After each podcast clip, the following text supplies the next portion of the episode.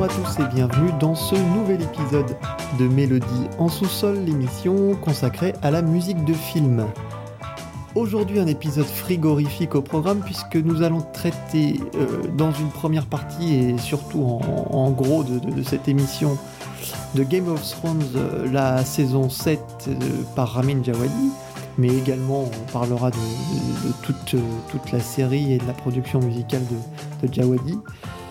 Et en actualité, nous vous parlerons de Wind River, le dernier long métrage de Taylor Sheridan avec à la musique Nick Cave et Warren Ellis.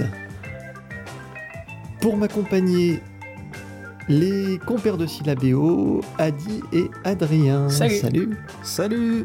Une fois n'est pas coutume, on va parler donc de séries ici plutôt que de films, enfin bien que nous parlerons de Wind River ensuite, mais c'est Game of Thrones qui nous intéresse et la saison 7 qui vient tout juste de se terminer, donc euh, ben, autant vous prévenir tout de suite que il risque d'y avoir euh, sûrement quelques spoilers dans, ce, dans cet épisode, euh, même si c'est promis, on n'en dira pas trop. Je propose d'écouter tout de suite un premier extrait de, la saison 7 euh, et de, la composition de Ramin Djawadi. L'extrait s'intitule Dragonstone et ben, lance un petit peu cet album puisque c'est deuxième, le deuxième morceau juste après le main title que nous vous passerons seulement en clôture, mais pas tout de suite parce que je suis certain que vous le connaissez déjà assez bien.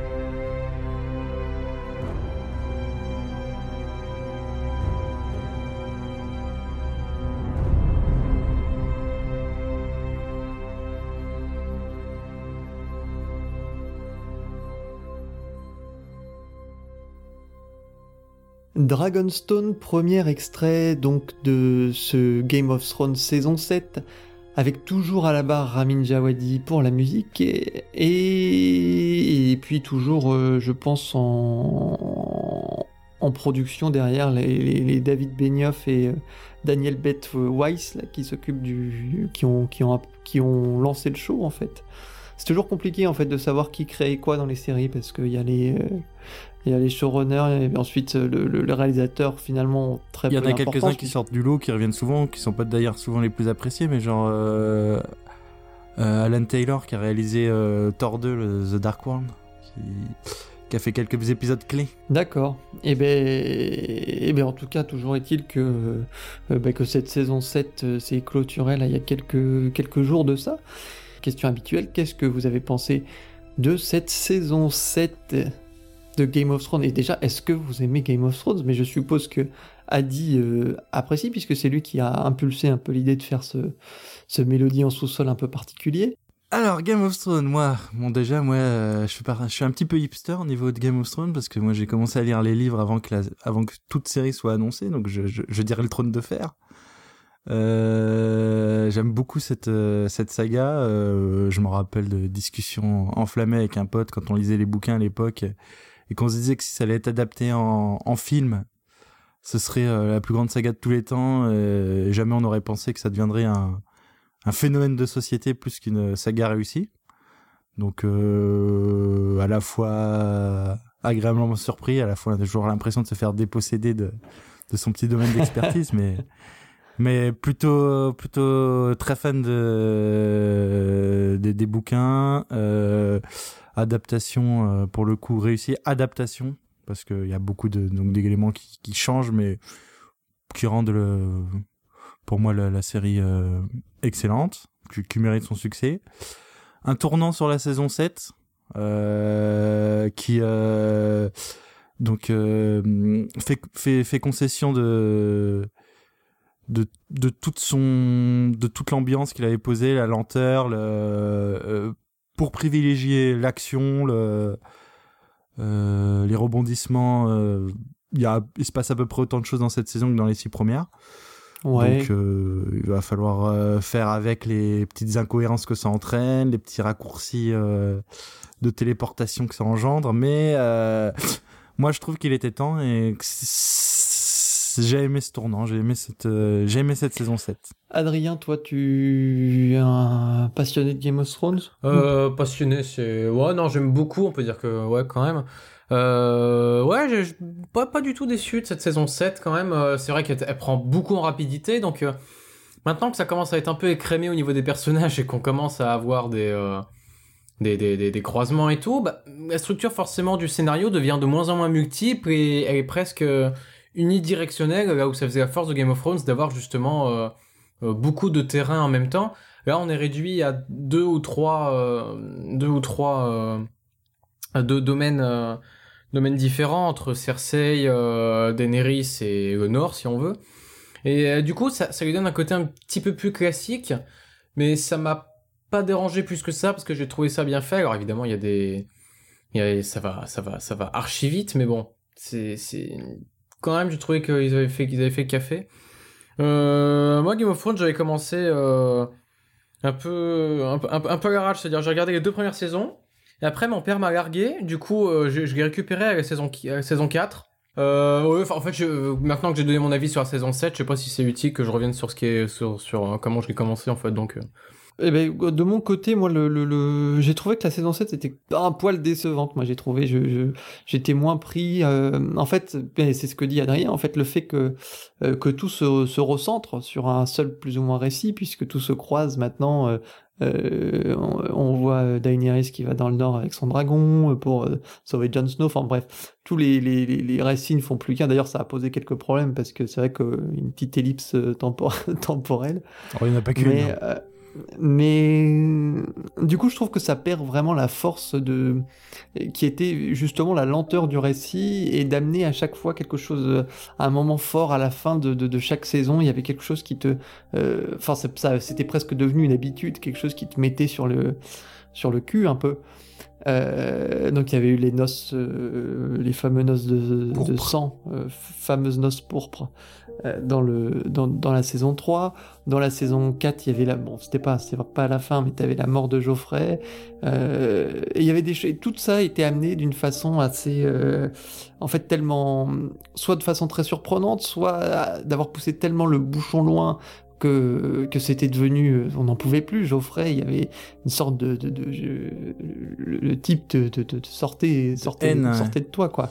Ils arrivaient à me faire monter ça. Bah, la, la, la, la, gros, la grosse différence quand même, c'est que jusqu'à maintenant, ça suivait euh, de très près les écrits de R.R. Martin. Alors que là, ça, ça improvise, donc euh, c'est pour ça qu'ils sont permis de, voilà, ils sont permis de, de lâcher le, comment dire, les, les, intrigues scénaristiques, mais ça a quand même beaucoup gagné en spectacle. Et oui. Mais c'est vrai que des, des fois c'est un, un, peu trouble, tu vois, par, par, rapport à la notion de temps. Un truc qui m'a vraiment troublé, c'est que Autant vers le début de la saison 7, on sent légèrement que ça va un petit peu plus vite, mais pas forcément. Tu vois, par exemple, Arya, elle est, autour de Winterfell, mais tu et au moment, moment où elle apprend que bon, il y a Jon Snow et, Sansa qui sont à Winterfell, elle se dit bon bah plutôt que d'aller buter Cersei à Port-Réal, je vais aller, euh, je vais à Winterfell. Il lui faut deux épisodes pour y aller à Winterfell alors qu'elle est pas super loin. Par contre, Daenerys pour aller de Dragonstone au nord du mur, alors c'est pas non plus des opposés quand même, hein, parce que Dragonstone est quand même plutôt au centre euh, de la carte et au-delà du mur c'est quand même assez loin. Il lui faut euh, aller 30 secondes, donc c'est-à-dire pour une ellipse, pour une ellipse qui n'est pas évidente. Pour une ellipse qui n'est pas évidente. Faut, on, va dire que le, les défauts ils sont indéniables, ils sont, mais je trouve qu'ils gâchent pas et surtout le contrat il était, euh, il était couru d'avance. Enfin le, casting, il commence à coûter euh, un bras euh, pour chaque euh, personnage. Ils ont resserré le casting. On savait que les saisons seraient plus courtes pour avoir un plus gros budget sur, sur chaque épisode. Non, mais ça, ça change pas la façon de faire monter. Par exemple, parce que j'ai un problème, tu vois, je trouvais que là où Game of Thrones était très fort, c'est pour faire monter la sauce, tu vois. Bah, à chaque fois, t'avais quelque chose, avais quelque chose qui te, qui montait, qui montait, qui montait, et puis pam, ça pétait, tu vois. Pour le coup, ça a monté là. C'était, c'était la la réunion, la réunion des trois, enfin c'était... c'était euh, La saison 5, je la trouvais très ratée par exemple. Euh, enfin, pas très ratée, mais je la trouvais en dessous des autres. La saison 6, je l'avais trouvée très bien et je trouvais qu'elle avait rehaussé d'un coup le, le, niveau. Et là, la saison 7, d'un coup, enfin, de, nouveau, je la retrouve en dessous. Et, par exemple, il y a, y a des, des, scènes, moi, que je, enfin, des, des, des éléments d'intrigue de, qui, qui sont mal foutus. La mort de, de, de Baelish, euh, c'est un personnage qui était quand même plus ou moins détestable, qu'on n'aimait pas. Euh, et je trouve qu'ils ont jamais réussi à faire monter le truc sur toute la saison. Et finalement, quand il meurt, ben on, déjà on le sent venir. Euh, le, la scène du procès, euh, enfin, moi j'ai tout de suite vu qu'elle allait se tourner vers lui en lui disant bah, c'est à vous que je parle, quoi. Parce que je, je, je voyais pas comment ça aurait pu être autrement. Et, euh, et je trouve que ça marche pas. On s'en fout en fait. On s'en fout qu'il crève. On s'en fout de le, voir se faire, euh, se faire mmh, trancher la gorge. Je serais, moins, je serais moins radical quand même. Il y a, il y a suffisamment de. Il est, très bien mis en valeur. Son, son personnage est très bien mis en valeur à ce moment-là pour que paradoxalement on est presque. Alors que nous, il nous fait un peu chier depuis une saison et demie. Hein, on est quand même un peu là. Ben on s'en fout de son intrigue avec le bout de papier, quoi. Que genre, il a glissé depuis un petit le début bout de, la série, pour... Baelish est le personnage un peu le moins, le plus. je sors de l'ombre hein, discrètement et je m'en vais. Non, il est fin, très, dans les trois, les quatre premières saisons, il est très intéressant. Par contre, dans, il, il s'essouffle en fait, comme Varys. En fait, c'est des personnages qui, alors je sais pas s'il y a peut-être un propos scénaristique, hein, le fait que les personnages qui opèrent dans l'ombre et vraiment dans dans la manipulation, ben au bout d'un moment leur jeu limite s'essouffle en fait et eux-mêmes deviennent plus que l'ombre d'eux-mêmes et amenés à à, à disparaître euh, tel de guerre D'un côté, Hubert, c'était le, le, le, bon moment pour faire mourir d'un autre côté, parce que c'est c'est le point d'orgue où on se rend compte en fait que toute toute l'intrigue de Game of Thrones depuis le début est due à un mensonge de de Baelish quoi. C'est lui qui a monté oui. euh, euh, le, Stark le, contre, le mari voilà. d'Arin, le, le, mari d'Arin, je sais pas comment il s'appelle, contre contre, contre son roi, qui a, par, par des mensonges, qui a, qui, qui, a, qui a rendu illégitime un mariage qui était légitime, etc. Enfin, c'est c'était le on se rend compte que c'est ouais le... mais on fait finalement on s'en fout tu vois et ça a mal été je trouve ça a mal été goupillé. Alors que dans le 6 tu vois le, le, la fin quand elle fait tout péter euh, Cersei et qu'elle décide de se venger de tout le monde moi je trouvais que cette scène là enfin elle était géniale déjà t'avais toute une les shame shame shame là où on lui balançait des tomates sur la route elle était à poil.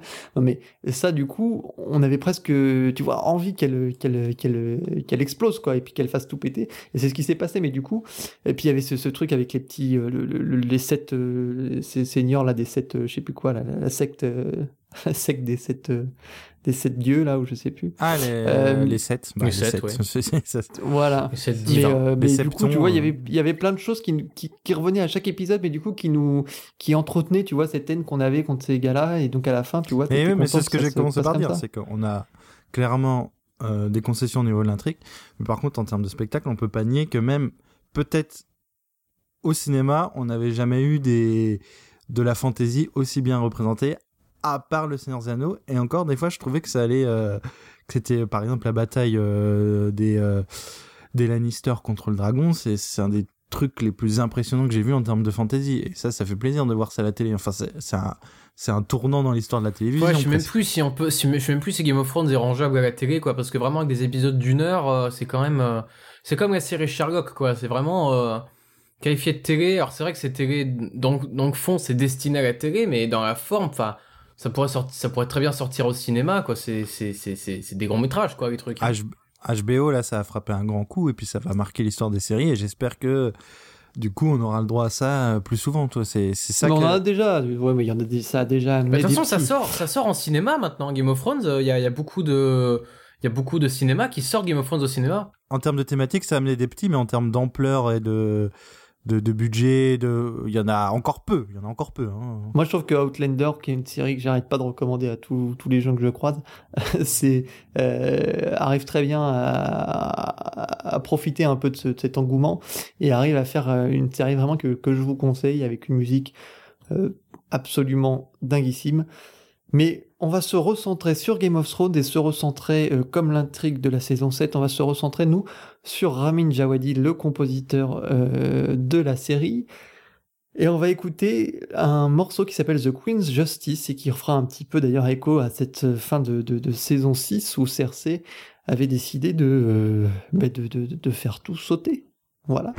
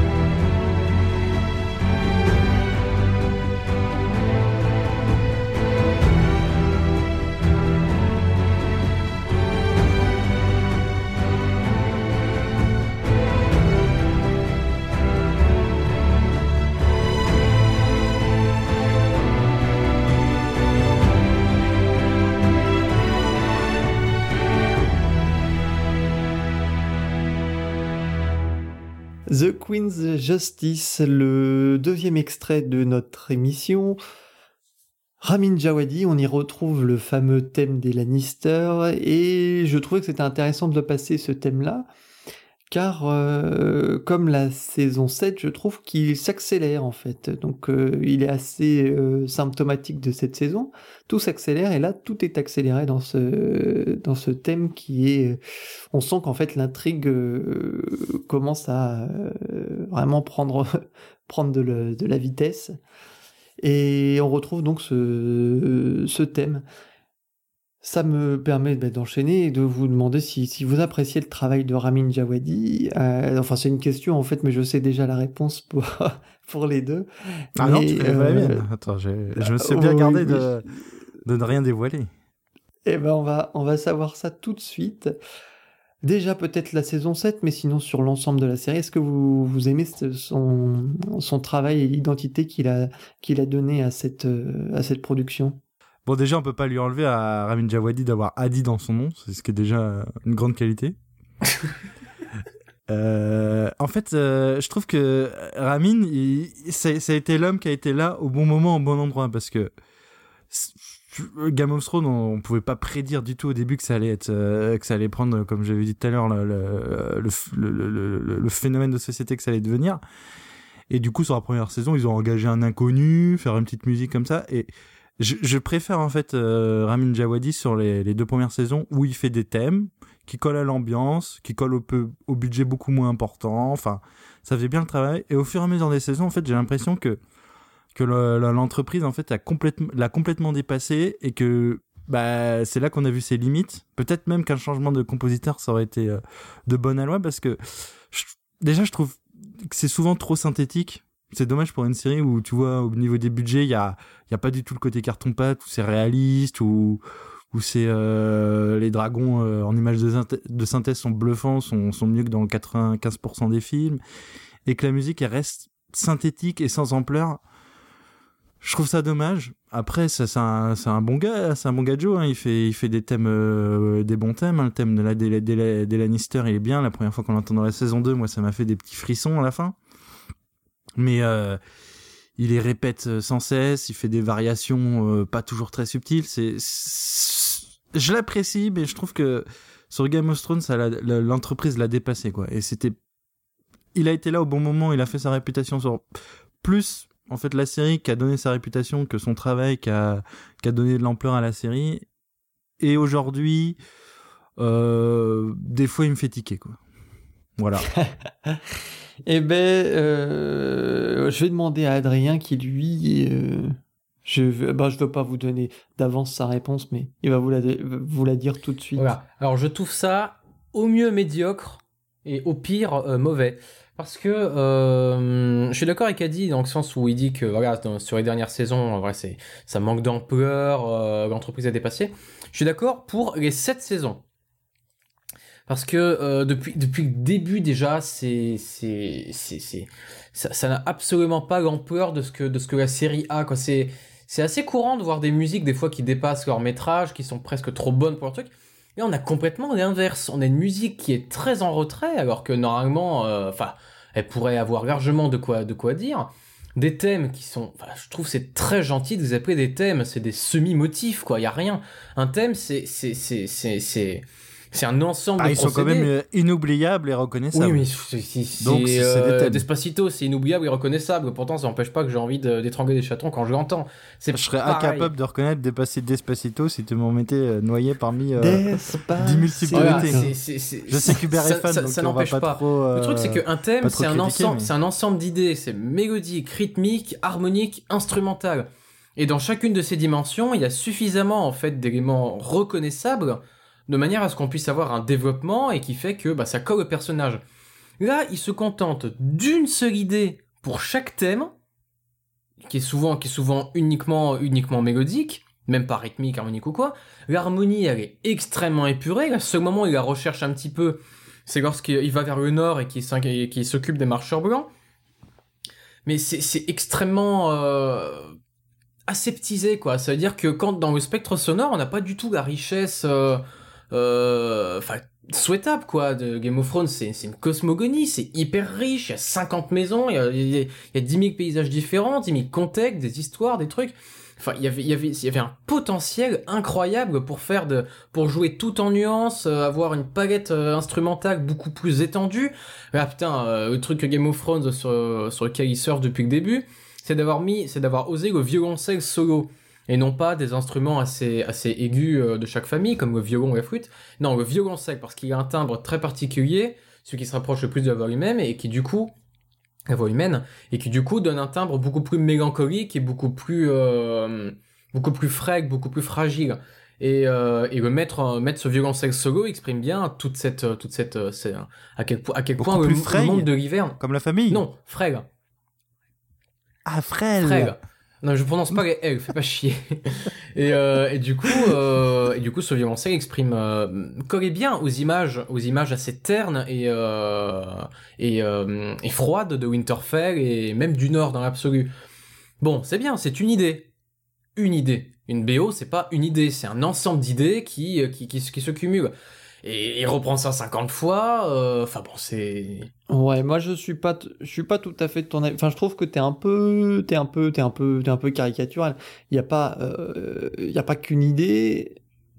Je suis de, globalement aussi assez mitigé on va dire que je trouve que son travail fluctue beaucoup et comme la série au final je trouve qu'il y a quand même des hauts et des bas même si elle reste passionnante à suivre mais euh, sur le sur le, le, le, le, travail de Jawadi, je trouve que euh, bah, globalement c'est vrai que les, la, la, première saison, euh, la deuxième et la troisième, je trouve qu'elles sont au-dessus par rapport aux, autres. Peut-être, quoique la 6, je la trouvais très intéressante aussi. Musicalement ou... il y a, Musicalement, il y a des choses très intéressantes, je trouve. Après, c'est vrai qu'il y a le synthétique qui, est qui peut être très très dérangeant. je sais que pour, on revient encore à ce fameux épisode de la vengeance de Cersei dans la saison 6, mais qui était peut-être un des, un des morceaux les plus marquants, je trouve, de la série. En tout cas, qui a, euh, buzzé. il est affreux, qui dure, sur 9 minutes. Je t'ai pas dit qu'il était bien ou pas, je te dis que c'est un des morceaux les plus euh, marquants sur la série. En tout cas, il a marqué. Les gens le détestent ou les gens l'aiment. Voilà. Mais il y a un synthétique qui dérange, euh, qui peut déranger. Moi, j'ai un, ami que je salue qui s'appelle Johan.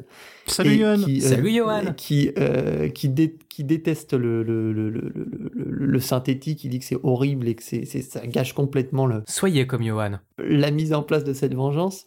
Mais moi, ça m'a pas choqué plus que ça. Je trouvais que c'était intéressant la façon de s'être abordé. Après, c'est un compositeur, on est d'accord, qui est pas aussi virtuose que d'autres. Mais Jawadi, euh, je, je, je, franchement, je le, je le déteste pas. Il a, il a, moi, enfin, Pacific Rim, j'avais kiffé tout. C'est juste que je trouve qu'il a un univers euh, de par ses techniques de composition qui colle plus à des ambiances bah aussi synthétiques à l'écran que dans ses instruments quoi.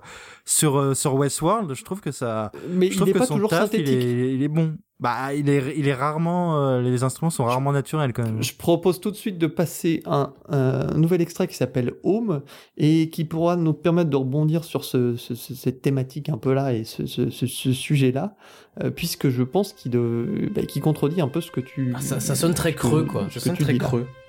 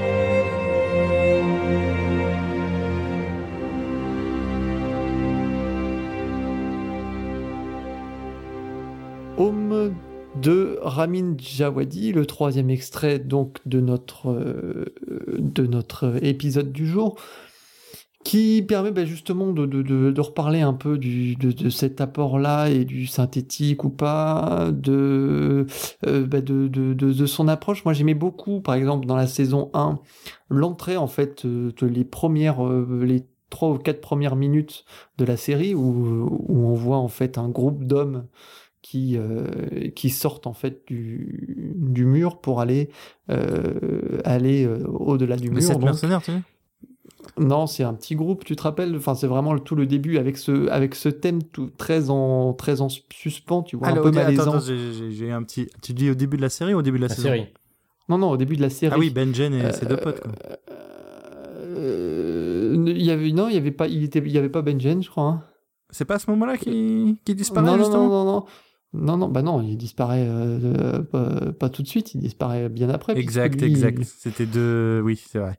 Non, non, non, c'est juste un petit groupe d'hommes. Et il y en a un d'ailleurs qui revient et qui se fait couper la tête par hmm. euh, le père Stark. mais tu les as revus ou quoi? Tu te souviens de toutes les saisons et tout? Soit t'as une mémoire magnifique, soit t'es.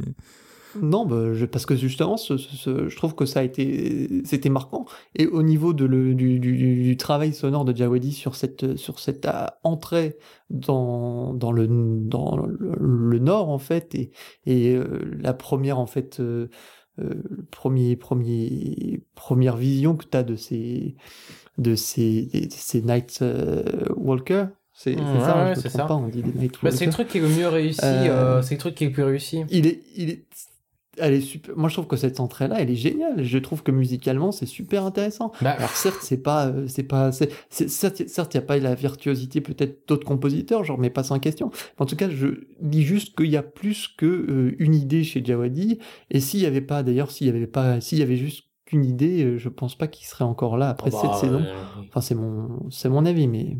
je dis, ouais, voilà. Mais quand je dis une idée, je dis pas une idée à l'échelle de la BO. Ce que je veux dire, c'est que lorsque, lorsque tu composes une musique et tout, tu, tu te contentes pas de peu. Enfin, t'as toujours, as toujours le défi de dire, bon, euh, si je mets que ça... Euh, enfin, c'est comme dans une histoire, c'est comme dans un tableau, tu te dis, bon, si, si, si j'apporte euh, tant de richesse, ça va aller, est-ce que je surcharge? Bon, là, on a l'impression qu'ils se contentent de peu, on a l'impression que par rapport au potentiel ou à ce que tu pourrais attendre d'une musique, limite en 3 minutes on te propose on te propose une petite entrée alors que putain tu devrais tu ça, ça, mériterait beaucoup plus à l'échelle du, à du film. On sait pas, peut-être qu'il a tout donné. Hein, ah putain, peut-être qu'il a tout donné, c'est inquiétant hein, dans ce cas-là. Mais euh, là où tu disais que le passage était le plus réussi était euh, cette scène d'introduction de la série qui se déroule au-delà du mur. Bah, paradoxalement, ce qui se passe au-delà du mur pour retranscrire Image Blanc en musique, c'est le plus intéressant. Mais paradoxalement, c'est aussi le, plus conventionnel. Parce que c'est un héritage qui est assez, euh, qui est assez atonal, qui est assez bah, complètement complètement expérimental, c'est-à-dire euh, la recherche des dissonances, vraiment des percussions très très euh, très très euh, très très boisées des cordes où on, va taper avec l'archet et tout. J'ai l'impression d'avoir parlé dix mille fois dans cette, émission. Mais c'est des trucs qu'on connaît déjà. C'est-à-dire il y a 50 musiques qui reprennent ce procédé. Et le fait de voir ça développer, alors oui, c'est bien fait. C'est le truc qui est le mieux fait. Là, on a, on a l'impression d'avoir une musique complète, une musique pleine, pas quelque chose qui sonne creux, quelque chose qui a été fini à l'arrache ou quoi. Mais on l'a déjà entendu 15 000 fois. Du coup, c'est un peu chiant de devoir choisir quand même. Euh, oui, je suis d'accord avec toi. Mais alors, les, les, les, pareil, les thèmes qu'on retrouve dans cette première saison, euh, que ce soit les thèmes, euh, je, je, crois que c'est le King's Arrival, enfin tous les thèmes qu'il y a vraiment dans les premiers épisodes, qui sont très, qui sont très marqués, je trouve, et très réussis avec l'utilisation, c'est vrai, beaucoup du violoncelle pour Winterfell et pour pour toute cette ambiance du Nord. Je trouve que c'est aussi réussi. Et après, ensuite, euh, on en parlera ensuite dans les recommandations, mais euh, il y a d'autres thèmes. Je trouve le thème de, de, de, de Daenerys. Ah putain, je vais évoquer celui-là. C'est affreux. Eh ben, Misha avec les voix, il y a un, y a un morceau qui s'appelle Misha avec les, les, les voix d'enfants. De, je trouve que il est aussi aussi assez réussi. Donc c'est pas, je comprends qu'on dise que c'est pas parfait ou que certes on pouvait faire peut-être beaucoup mieux, mais euh, pour moi c'est pas creux non plus quoi. C'est pas c'est pas. Écoutons-le maintenant, tiens. Eh ben on peut on peut faire ça. C'est vrai qu'on peut on peut faire on peut mélanger un peu une fois n'est pas coutume, et puis on va changer on va changer un petit peu l'ordre préétabli, mais c'est pas gênant. On va écouter justement donc le thème qui s'appelle Misha. Euh, qu'on retrouvait dans la saison 3, qui est euh, une des, des des jolies saisons, je trouve, en, musique de, euh, de, Game of Thrones. Euh, et puis, bah, on peut en reparler ensuite.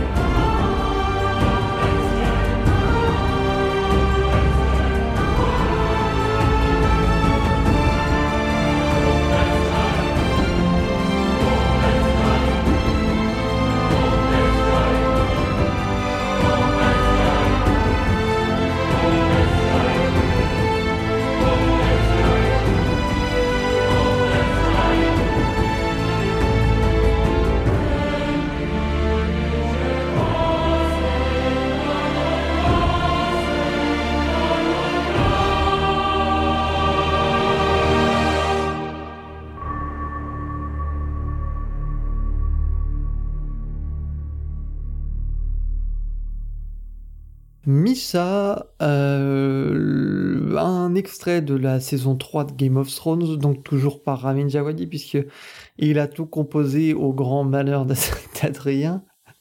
Mais euh, voilà, moi je trouve que ça fait partie des, thèmes efficaces de la série qui marchent, que, euh, que je trouve assez, euh, assez bon. N'ayons pas peur des mots, je trouve, je trouve que c'est bon, ça marche. C'est pas, c'est pas, c'est pas, c'est pas, c'est pas le, le, thème de l'année peut-être, mais je trouve que. Eh ben, je suis d'accord avec ça toi, fonctionne bien. C'est plaisant. C'est plaisant, plaisant, exactement. C'est fort plaisant. je le mets très bien sur mon répondeur, mais à part ça. Parmi euh, donc euh, bon, ça va paraître bizarre aux gens qui t'appellent quand même. Hein. Généralement, tu tombes sur un message, pas sur une musique. Mais... pour faire passer le temps, de toute façon, euh, personne ne l'appelle. Je propose d'enchaîner aussi par un autre morceau de Ramin Djawadi, un autre thème que je trouve aussi efficace, qui marche et qui a marqué la série, quoi qu'il arrive, puisque on le retrouve à plusieurs euh, moments de, de, la série, comme beaucoup des thèmes Game comme les trois thèmes de ah ouais. Mais euh, on retrouve euh, notamment le, le, thème des Lannister. le morceau s'appelle Lannister Always Pay His Debts et on le retrouve dans la saison 2 il me semble, ou dans la saison dans la saison C'est celui-là dont je parlais tout à l'heure. Eh bien, on va l'écouter. Et puis ensuite, on va conclure sur Ramin Djawadi, parce qu'on va pas euh, que vous parler de euh, Ramin Djawadi. Quoique, j'aurai encore un petit thème à vous passer après.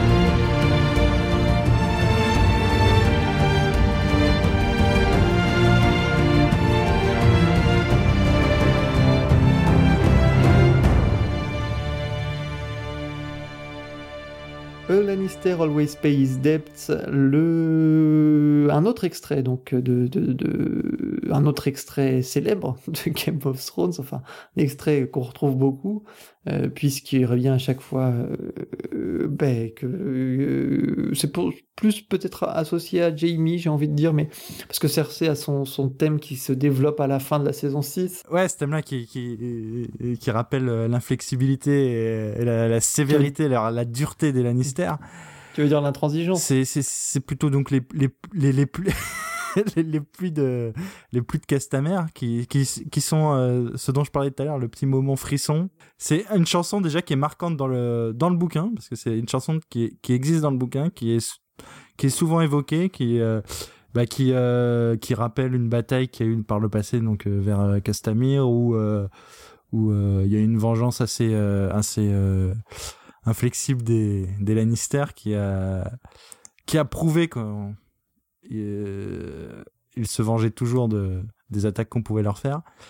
Et euh, en, en l'ayant entendu la première fois dans la série, j'étais plutôt satisfait. C'était plutôt ce que je m'imaginais en termes de en termes d'ambiance, en termes de... Ouais, c'est un thème que j'apprécie bien. Merci de l'avoir choisi, de puissance dégagée un peu par le, par le thème. Je trouve qu'il y a quelque chose qui est bien par rapport au caractère, c'est vrai, de, euh, de, de, cette famille. Et puis dégagé un peu par... Enfin, on sent vraiment la puissance et l'aura que dégage la famille, en fait, avec, à travers ce thème, je trouve. Ouais, c'est ça. Euh, c'est un peu... On éclabousse tout le monde et on les écrase ouais, Moi, je sens la flemme, en fait, de Jawadi de composer un vrai thème de s'arrêter au milieu et de répéter 50 fois le même motif. Bon, après... Euh... Et puis l'harmonie, c'est très, très surfait, hein. on va pas se faire chier non plus à, trouver, euh, à essayer de faire, faire des trucs, on va reprendre le même instrument que pour Stark, comme ça on n'arrivera pas à les distinguer et puis terminer. on va passer à un autre extrait. Euh, que Baptiste nous a réclamé, puisque Baptiste, vous aurez remarqué, n'est pas là aujourd'hui mais il nous a tout de même fait une petite recommandation. Il nous a dit que lui, Ramin Djawadi, c'était pas sa soupe, hein, pour le, pour être, pour être clair, mais qu'il y avait quand même quelques thèmes qu'il aimait, et notamment ce morceau King of the North, euh, qu'on retrouve dans la saison 1 et qu'il euh, qu'il trouve réussi parce qu'il dit je vais essayer de retrouver ces mots exacts. Je vais vous dire ça. Attention, je vais faire appel à la régie. Nous allons retrouver sa parole d'évangile. Alors le thème que je préfère dans Game of Thrones et qui est comme tous les thèmes de Jawadi décliné 50 000 fois à toutes les sauces, c'est celui-ci, simple, rapide, mais efficace et beau. Alors tu vois, je, il met un peu plus d'eau dans son dans son vin, j'ai l'impression, euh, Baptiste, par rapport à toi, ouais. Donc on va écouter ce thème King of the North.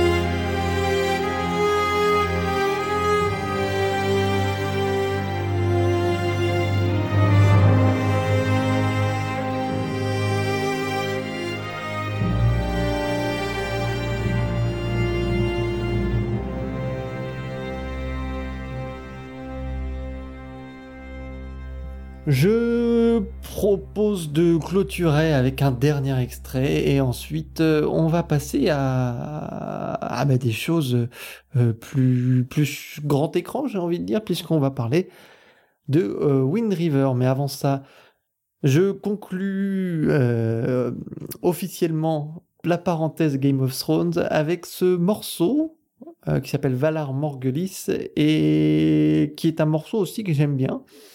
Donc pour euh, faire un bilan, en fait, hein, on peut dire ça, que toi, Adrien, on a bien compris, tu n'aimes pas Non, du pas exactement, Gosling. Euh, Adi, toi, Je l'apprécie, mais je trouve que son univers est pas forcément adapté à Game of Thrones et que c'est plutôt parce qu'il était là au début qu'il est resté jusqu'au bout. Mais je ne le déprécie pas du tout autant qu'Adrien, ça c'est sûr. Il fait le travail. Bah, ce qui me gêne moi en fait, c'est que c'est que c'est c'est une BO en fait qui qui, euh, qui qui qui exploite en fait le syndrome du thème principal. C'est-à-dire que euh, le thème en fait, c'est un peu c'est c'est c'est un peu comme l'étendard d'une BO et quand on retient le thème qui est génial, on a tendance à se dire putain toute la BO est géniale aussi. Donc le seul truc que j'aime beaucoup en fait dans toutes Bah, ces pour BO, le coup, c'est plus le cas pour euh, Pacific Rim. Là. Tu, on vient de te prouver qu'il y en avait au moins 5 ou 6 des thèmes euh, mémorables. non mais Pacific Rim, j'ai pas mais dit bon, on va pas Pacific Rim, j'ai pas dit que j'aimais bien. J'ai dit que c'était plus Oui, cohérent en termes de démarche que pour Game of Thrones. C'est différent. Ah bah non, justement, pour Pacific Rim, il y a largement plus ce syndrome du thème comme principal, comme tu le dis. Ah oui, non, mais va aussi, non, le mais débat. ça, ça, est aussi. déjà- Mais ce que je veux dire, c'est que ce n'est pas pour un univers qui a autant d'ambition, qui a autant d'attentes. Qui Pacific Rim, c'est quelque chose de décomplexé, volontairement bourrin, donc du coup, bah, la, musique elle-même va, va presque prendre du plaisir à faire quelque chose, on va dire, de, pas facile, mais de, de, de, de, de, de fluide, de, ma- enfin, de, de, tout à, tout tout à fait badin, quoi, presque. Là, Game of Thrones, c'est quand même plein de complexité, beaucoup de nuances, beaucoup de rebondissements, beaucoup de, beaucoup de, beaucoup de, d'éléments, beaucoup de subtilités à apporter, et c'est pas du tout, euh, pas du tout au niveau. Et le syndrome du thème principal, que je disais, c'est que le thème principal, il est extrêmement bon, celui du générique. Il est simple et bon, Ouais, pour, une fois, c'est bien. Mais c'est tout, il y, a il y a vraiment que ça. C'est-à-dire les variations du thème, euh, à part pour les marcheurs blancs, je crois, à la fin de la saison 2, il y a une variation très sympa. Bah, à part ça, les variations, on en bouffe, euh, c'est assez peu nuancé. Alors qu'il y a énormément de BO qui ont, elles aussi, des superbes thèmes principaux. Mais par contre, derrière, il y a vraiment quelque chose. Et du coup, on les met dans le même panier. On se dit, euh, ah putain, euh, je sais pas moi, Dragon, il y a un super thème principal, tiens. Ah, Game of Thrones, il y a aussi, un super thème principal. Bah, c'est deux BO qui se valent un peu. Ah non, derrière le thème principal, il y a la BO. Et là, je trouve que pour Game of Thrones, il y a rien. Il y a quand même 50 autres BO avec des superbes thèmes principaux qui, eux, offrent des variations, offrent beaucoup d'autres contenus derrière. Donc, euh, c'est aussi pour ça que, je la trouve largement, largement surcotée en tant que BO. En tant que générique, c'est génial, mais. Après, il faut aussi noter que le travail de composition pour la série est un travail bien à part et particulier dans la composition à l'image. Donc c'est quelque chose euh, qui demande euh, beaucoup. euh, Enfin, il y a Ah beaucoup oui, de, mais- il- il y a beaucoup de banques, il y a beaucoup de banques de sons, de choses qui sont précomposées et qui sont utilisées. C'est c'est quelque chose qui est quand même assez particulier et euh, qui forcément, vu la longueur en plus des épisodes et la longueur de la série, donc sur cette saison euh, multipliée par 12 ou 13 épisodes, ça nous fait quoi? Ça nous fait 140 heures, 100... enfin non, ça fait pas 140 heures, on est presque à la à la centaine d'heures déjà de. Bon, tu es meilleur en anglais de- qu'en maths, mais c'est pas grave. Vas-y. enfin, il y a- il y, a- il y a- il y a large- il y a énormément de BO de séries qui supplantent largement. euh, J'aurais, j'aurais rêvé de voir Big, Beer McCreary sur, euh, sur, euh, sur Game of Thrones. Ça- ça- c'est- je Bon, pense que ça aurait pu être tout- dantesque. Bon, de toute façon, Beer McCreary, euh, c'est le. C'est un autre niveau. donc euh, si- tu me caresses dans le sens du poil, je. Ils jouent pas dans la même cour. Non, non, vraiment, je vous recommande de, nouveau Outlander. Et je propose de clôturer du coup euh, Game of Thrones avec Valar Morghulis avant de, ben, de, de, de passer euh, ben, à l'actualité, puisque là on a fait en même temps d'une pierre deux coups la saison 7 et puis les recommandations. Enfin, une partie des recommandations, parce qu'on vous, passera quand même une autre recommandation ensuite. Voilà.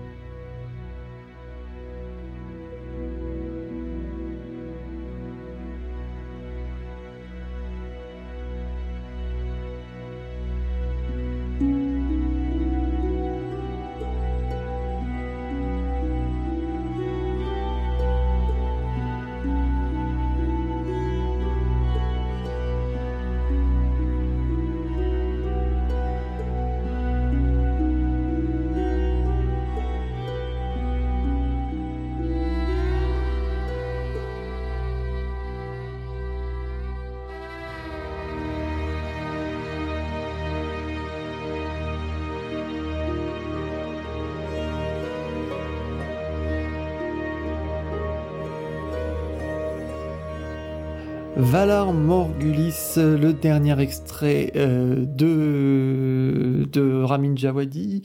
C'était Game of Thrones saison 2, mais on retrouve ce thème encore dans d'autres euh, dans d'autres saisons. Moi, j'ai un souvenir dans l'épisode, dans la saison 6, euh, le morceau s'appelle Needles et qui qui, qui, qui, qui, tourne autour d'Aria, où elle cache d'ailleurs son épée dans le dans le sous les pierres. Aiguille. Euh, ah bah Needles, oui, d'accord. Needles, voilà, d'où le, d'où le nom. Euh, mais voilà, bon bah écoutez, euh, je crois qu'on a fait le tour. Je, je, on peut dire que bah, on, a, déjà fait le bilan en plus. Hein. voilà, on s'était arrêté. Adi, toi, tu, tu, tu bah, voilà, je trouve que ça pourrait être mieux. Moi, je trouve aussi que ça pourrait être mieux, mais j'aime bien. Je trouve qu'il y a quelques passages qui sont marquants et quelques passages réussis. Euh, même plusieurs, et je trouve que globalement, euh, c'est pas non plus euh, à jeter par la fenêtre, loin de là. Vous savez maintenant notre avis sur la bande originale de Game of Thrones. Je propose de passer maintenant aux recommandations qui seront particulièrement courtes puisque on a déjà abordé pas mal de petits morceaux et on a un peu triché puisqu'on a passé de la saison 2, de la saison 3, de la saison 1. Il y a eu un peu de tout, c'était un, grand melting pot. Donc euh, je euh, propose de lancer les recommandations.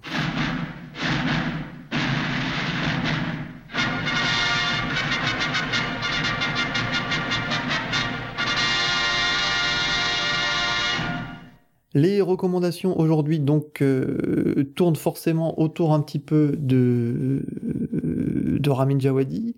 Euh, un autre morceau de Ramin Djawadi, donc c'est celui pour une autre série qui s'appelle Westworld. le morceau s'appelle euh, Painted Black, qui me semble, hein, Adi, et c'est toi qui vas nous en parler puisque c'est ta recommandation. Voilà, c'était pour prouver un peu ce que je disais tout à l'heure, que moi j'ai absolument rien contre euh, Ramin Djawadi, puisque des fois je, je l'apprécie.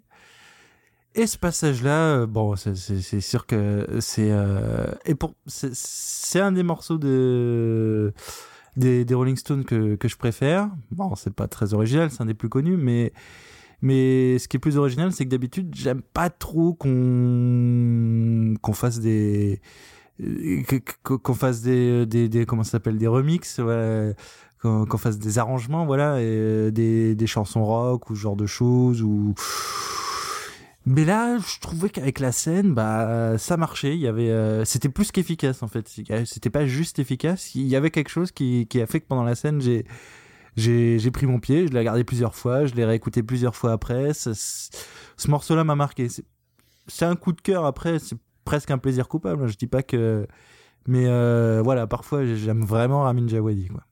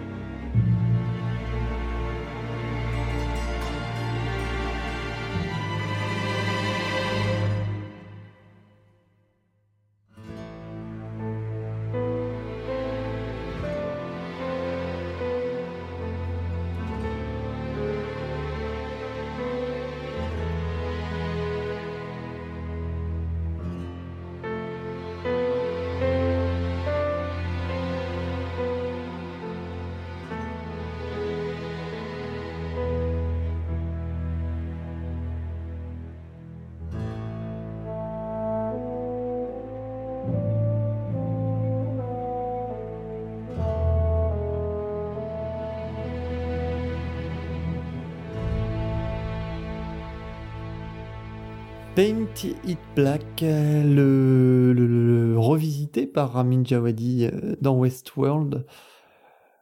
Le, la recommandation d'Adi, euh, euh, voilà, comme moi je n'aime pas Bah, particulièrement. moi, je, je suis content. Au moins, ça montre une patte un petit peu plus. euh, je, je trouve quand même meilleur. Voilà, ça montre moins que bon, c'est pas, c'est pas non plus un branque.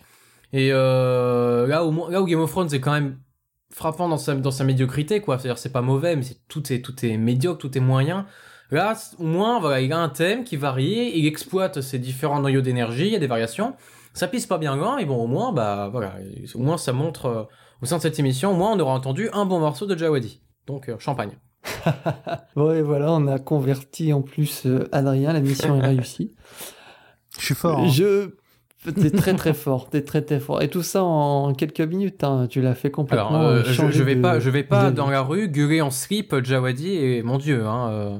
Je propose moi de de de de de de bah, d'en finir, de de plus parler de Jawadi pour l'instant, Euh, mais d'en finir. d'en finir. Je propose de passer à une autre recommandation et qui cette fois se tourne vers notre actualité, Wind River. Ce morceau-là, c'est Texas Midlands, un morceau qu'on retrouve dans l'excellent Common Sharia, qui est sorti l'année dernière et qui est qui est en fait euh, scénarisé par Taylor Sheridan, qui est également le réalisateur de Wind River et qui était également le scénariste de Sicario. C'est selon lui, euh, en tout cas c'était son intention de départ, ces trois films sont liés, se forment une trilogie en fait. Donc il était scénariste sur les trois et réalisateur sur le dernier. Avec euh, la particularité, c'est qu'on retrouve Nick Cave et Warren Ellis qui étaient déjà présents sur Common Sharia. On les retrouve de nouveau dans Wind River, euh, le morceau, enfin le- notre gros morceau d'actu. Le morceau s'appelle Texas Midlands. Je vous propose de l'écouter. Ce sera, un, je pense, une belle façon de mettre le, pied à l'étrier et de, de passer à l'actualité.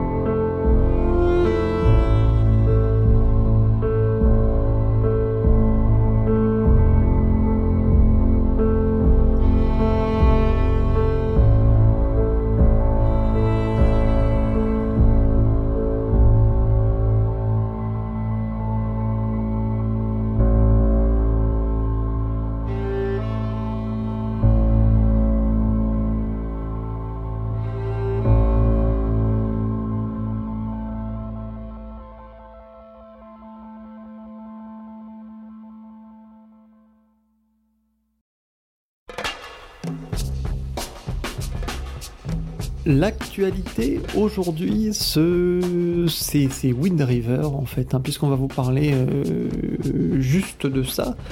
Mais enfin, juste, c'est déjà un beau morceau parce que c'est un c'est un film intéressant et c'est une composition inter... une BO intéressante de Nick Cave et Warren Ellis. Enfin, c'est- des compositeurs qui sont. Enfin, Nick Cave est, très connu. Warren Ellis, lui, travaille très souvent avec Nick Cave et, et, maintenant de plus en plus aussi en, en, en solo. Mais ce sont des des compositeurs pour le coup euh, particuliers qu'on n'a pas forcément l'habitude d'entendre dans, dans Mélodie en sous-sol. Donc c'était pas mal de bah, d'axer un petit peu l'émission sur, euh, sur eux, de faire un peu une lumière euh, dessus. On a tous vu Wind River, euh, exceptionnel. Même Adrien a vu Wind River, puisque Adrien, de temps en temps, oublie de oublie d'acheter ses places pour le cinéma. mais cette fois, tout le monde a vu le film et je je crois que tout le monde a aimé le film euh, avec plus ou moins de degrés différents. Euh, je vais peut-être euh, parler en premier si ça vous dérange pas. Parce que bah, j'avais vu Common Sharia qui était sorti l'année dernière et j'ai trouvé, j'avais préféré Common Sharia, donc c'est pour ça. Mais après, j'ai trouvé que c'était un, c'était un bon film, Wind River, un bon policier, un bon. Bon western, presque, on pourrait dire. Bon Oh, pas tout à ah. fait. Non, non, pas un western. Non, non, il n'y a pas le. Je trouve. Il y a des. Il y a des résonances. Il y a des résonances. Parce qu'il voit des Indiens, c'est pour ça. des méchants Indiens. non, par contre, ce qui est, ce qui est intéressant, je trouve, dans leur dans la vision dont euh, la façon dont ils abordent les, les, films et dont euh, Taylor Sheridan donc qui est le scénariste et le réalisateur pour celui-là mais qui était scénariste pour Common Sharia pour Sicario il y a quand même des thèmes qui reviennent souvent et c'est des films qui ont une résonance particulière sur euh, là c'est particulièrement sur la la, la, la façon dont bah, dont sont traités les les Indiens qui sont dans des réserves en fait qui ont leur propre euh, presque leur propre justice dans ce dans ces dans ces endroits-là mais qui se retrouvent du coup à, à gérer des territoires qui sont beaucoup trop grands. Euh, il y a il y a la notion de, bah, de, de, conquête un peu de, de ce qui s'est passé, de, disons les, les conséquences de la de, de, de, cette colonisation de l'Amérique, voilà par les par les par les occidentaux. Je vais pas vous en dévoiler trop. En tout cas, c'est un film policier. On retrouve euh, un corps est retrouvé donc euh, dans dans cette réserve. On va suivre euh, du coup Corey qui est joué par Jérémy Régnier. c'est ça, hein, moi je dis Régnier, mais c'est pas Régnier, c'est Jérémy Renner, voilà. Et, et voilà, ben, je, ne sais pas ce que vous en avez pensé, vous. Donc moi, comme je disais, dans, dans, pourquoi je parlais de western, donc c'est euh, western euh, des neiges. Déjà il y en a quelques uns qui sont assez assez connus. Cette ambiance bah sauvage ce, ce comment ça s'appelle merde? Euh, la, la frontière quoi la, le, la terre sauvage qu'on qu'on explore le le personnage le personnage de Jeremy Renner qui est, un petit peu taciturne, un petit peu. Voilà, je dis pas que c'est un western, mais il y a une certaine ambiance posée qui est qui, qui est influent, qui est directement influencée par euh, par tous les grands westerns qu'on a pu voir.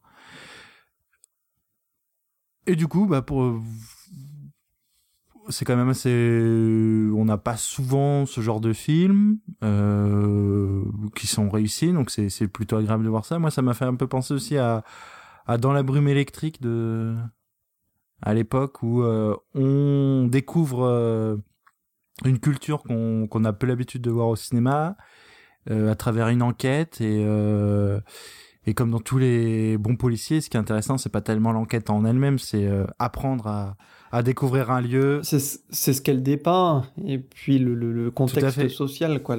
C'est vrai que ce, ce peuple décimé, euh, c'est vrai que c'est assez, c'est assez poignant. L'acteur d'ailleurs euh, qui, qui joue le euh, l'Indien qui est, qui on va dire, ouais, le père qui est, qui est donc l'ami, l'ami de, de Corée. Euh, il était, enfin, on le retrouvait déjà dans Common Sharia. Il y avait déjà un petit peu ce thème-là aussi euh, dans, dans Common Sharia. Je propose bah, du coup de passer à la musique de Nick Cave et Warren Ellis puisque c'est forcément ce qui nous intéresse ici et on va euh, partir directement avec eux à la rencontre du coup de ce premier corps qui est retrouvé. Le morceau s'appelle First Body, on l'écoute et puis ensuite on va aborder leur travail.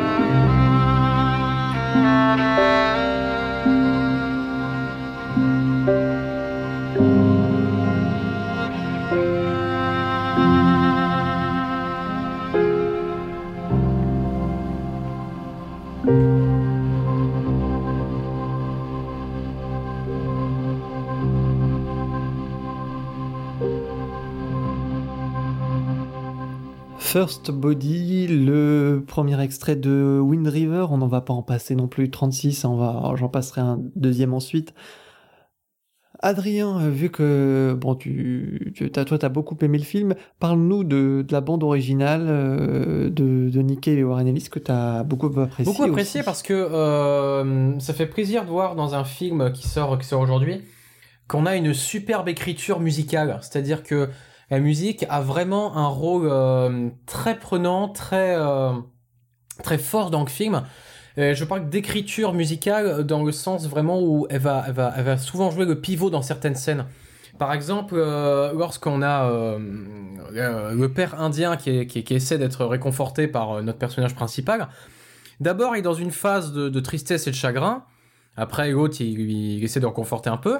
Ça marche pas. Il va passer dans une phase de colère en disant dégage de chez moi et va chercher le gars. Et ben la musique, euh, quelques secondes avant, que euh, justement on voit que la colère commence à le prendre, elle change, au lieu de passer d'une ambiance très éthérée, un peu comme ce qu'on a entendu dans le dernier extrait, très éthérée et très, très froide, va passer à quelque chose d'un petit peu plus brut, mais c'est vraiment très très très fin, faut vraiment avoir l'oreille dessus, moi à ce moment-là j'avais l'oreille dessus, donc j'ai pu entendre, et ça, ça indique qu'il y a un changement de situation, donc euh, dans tout film, la musique a vraiment un propos, elle fait preuve de diversité, c'est-à-dire qu'on passe euh, des solos d'alto, donc euh, par exemple, on en a eu, un très joli de solo d'alto ici, donc le timbre très, très très particulier en fait, hein, des, des, des, des, corps de solo assez élégiaques, qui, qui donne un, un cachet très, très très très authentique, très très lyrique en fait à la musique. Les, les, ambiances très éthérées, beaucoup de grincements, c'est-à-dire on retrouve de l'harmonica de verre qui est dans l'aigu, très très très très difforme, très très très très froid aussi, euh, des, des crotas qui sont joués à l'archet. Donc euh, on, a, on a une grande richesse en fait instrumentale et, euh, et ça qui s'apparente presque à du sound design aussi. Donc euh, certains chants, certains chants ethniques par exemple, il y a un moment très très très très prenant où on a notre personnage principal qui est en pleine vers la fin du film, euh, qui, est, qui est en pleine forêt et puis d'un coup il aperçoit les pas et il entend la voix de quelqu'un. Et en fait cette voix c'est la musique et en fait, ces musiques, de par ses paroles, elle évoquait un rappel chez lui. Et c'est, il y avait un espèce de trouble en fait. On ressentait que le trouble, il était non seulement par rapport à ce qu'il venait de découvrir, mais aussi par rapport à ce qui se passait dans sa tête. Donc la musique a vraiment une très grande importance. C'est un minimalisme qui est très bien géré. Euh, c'est très musical. Donc euh, c'est vraiment un grand plaisir. D'ailleurs, il y a un élément clé euh, justement qui, sert de pivot aussi au film, qu'on apprend juste, enfin qu'on apprend qu'on sent venir un petit peu, mais qui, est révélé on va dire à moitié du film, je pense, euh, sans me tromper trop. Oui, justement, c'est ce que j'ai beaucoup aimé dans le film, c'est le fait qu'on est directement, en fait, bon, je vais pas, vais pas dévoiler ce qui se passe, mais on est directement dans le post-traumatique, en fait. On, à aucun moment le film ne va expliquer clairement les choses pour que, de manière pas très naturelle, pour que le spectateur puisse bien comprendre. Non, c'est des indices qui sont petit à petit disséminés depuis le début, en fait, euh, de manière à ce que l'on puisse nous-mêmes presque faire la découverte et encaisser le choc, en fait. Donc, euh, c'est, c'est, c'est assez finement fait et j'aime beaucoup ça dans ce film. Adi? Ouais, donc ce que j'ai aimé euh, particulièrement, ce que je trouve le gros point fort du film, c'est les, les deux personnages principaux que je trouve particulièrement bien écrits. Leur relation est, est touchante, intéressante, sans pour autant qu'il y ait besoin de, de rajouter une surcouche hollywoodienne. C'est euh, c'est ce que j'ai bien aimé. La musique, elle, je l'ai trouvée euh, très agréable, très tout ce qu'a dit Adrien, très jolie, très. Après, je l'ai j'ai trouvé c'était euh, ce qu'on entendait beaucoup dernièrement justement dès que ça évoque euh, le, le, le, le, grand le grand ouest les les les les, terres euh, les terres sauvages les grands espaces comme ça particulièrement dans le jeu vidéo d'ailleurs plus que dans les enfin j'ai moins d'exemples de films qui me viennent en tête mais des exemples comme Red Dead Redemption ou Assassin's Creed 3 ou des des jeux aussi un peu plus indés euh, qui, qui se passent dans dans ce genre de lieu où où la musique est plus plus plus subtile, plus euh, plus épurée. Donc j'ai aimé j'ai beaucoup aimé cette BO. Après je suis pas sûr que je la réécouterai euh, des années parce que euh, pour moi ça, reste du classique ou en tout cas du déjà entendu. Euh, toi, c'est pas trop ton avis. Pas, pas, euh, pas vraiment, non. Alors, euh, c'est vrai que je connais pas les exemples qu'Adi a cités, mais, euh, mais, enfin, j'ai trouvé ça quand même d'un, même si ça, même si ça a été entendu, même s'il y a des choses de ce registre qui ont, existé, enfin, je veux bien, je veux, je veux pas tout à fait l'entendre parce que c'est vrai que, en soi, euh, des solos d'alto, euh, de l'harmonica de verre, des, des, des à l'archer, c'est pas, c'est pas, c'est pas, c'est pas une innovation. Mais la manière dont c'est utilisé est très naturelle, très, euh, très fine en fait. Hein. Euh, des fois, on a du mal à les différencier. On sait pas si c'est des harmoniques au violon, si c'est des glissando, euh, euh, des glissando, pardon, des, des, glissements en fait d'archers sur les crotales et tout. Il y a des mélanges, c'est vraiment en plus en fonction des lieux, donc il y a vraiment une espèce de développement instrumental, une espèce de développement sonore tout au long du film. Par exemple, vers le début de, la BO, l'acto est souvent monophonique, c'est-à-dire il joue une, mélodie qui est assez, assez, assez, assez bancale en fait, qui paraît assez brute. Et plus le film avance, plus l'acto va être polyphonique en fait. On a l'impression qu'il y en a énormément, qu'il y en a presque 4-5, alors qu'il y en a peut-être deux, mais qui jouent chacun des doubles, voire des triples cordes. Donc, euh, comme si l'acto prenait un peu plus d'ampleur et qui, qui représentait un peu cette, cette, cicatrice chez le personnage principal. En tout cas, c'est très symptomatique du, du, du- Enfin, symptomatique, non, parce que c'est très représentatif du, du travail de, de Nick Cave et Warren Ellis, qui est quelque chose de, je trouve souvent de très viscéral, de, de très, euh, très à fleur de, de peau, et on, on, on, on- on arrive bien à cheminer, en fait, avec Corée, et en fait, à comprendre toute, toute l'évolution, et c'est accompagné d'une manière très fine, en fait, et c'est ça qui est intéressant dans leur euh, travail musicalement, même si c'est parfois difficile à expliquer ou à, ou à euh, techniquement, enfin c'est peut-être des choses peut-être un peu plus techniques après. Le deuxième extrait euh, de, ce Wind River, Core Story, et justement ce passage pivot dont on a parlé, et ben c'est la musique qui accompagne euh, cette révélation, euh, qui n'en est pas vraiment une, mais bref, ceux qui ont vu le film comprendront, et puis les autres, ben, ça vous donnera peut-être envie d'en savoir plus.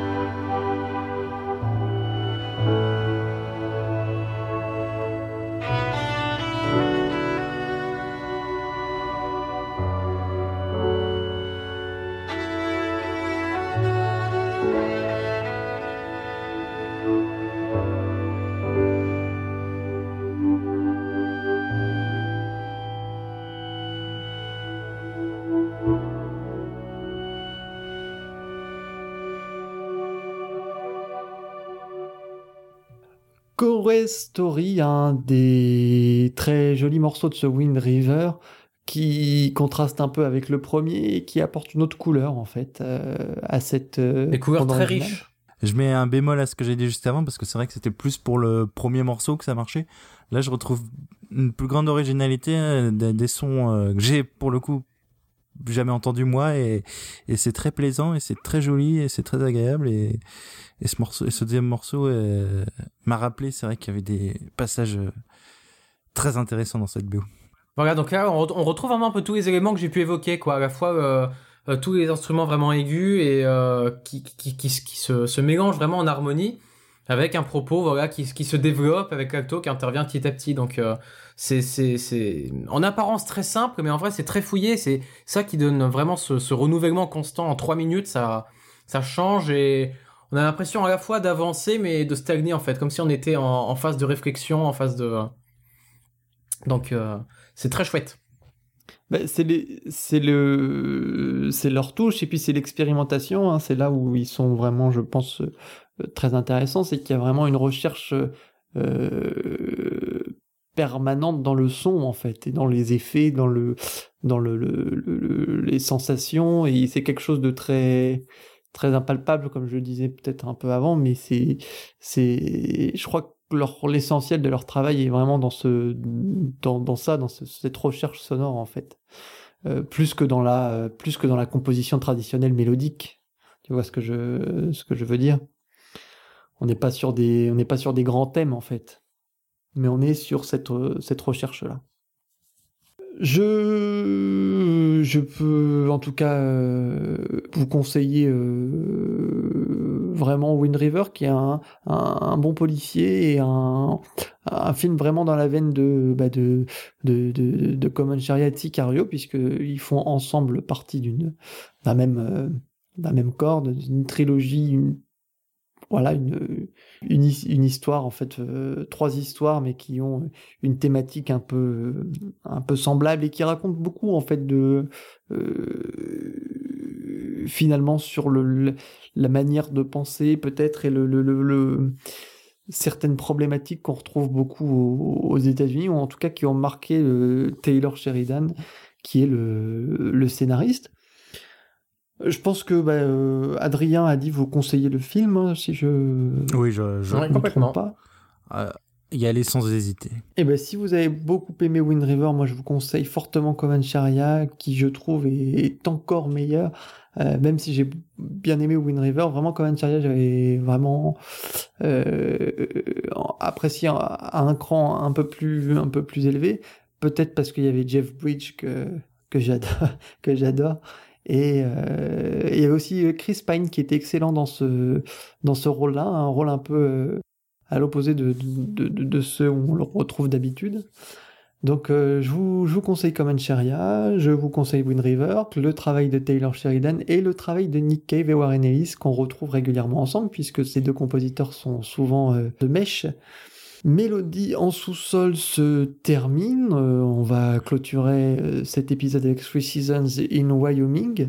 Je vous rappelle que vous pouvez retrouver l'émission sur SoundCloud, sur iTunes et sur Podcast Addict.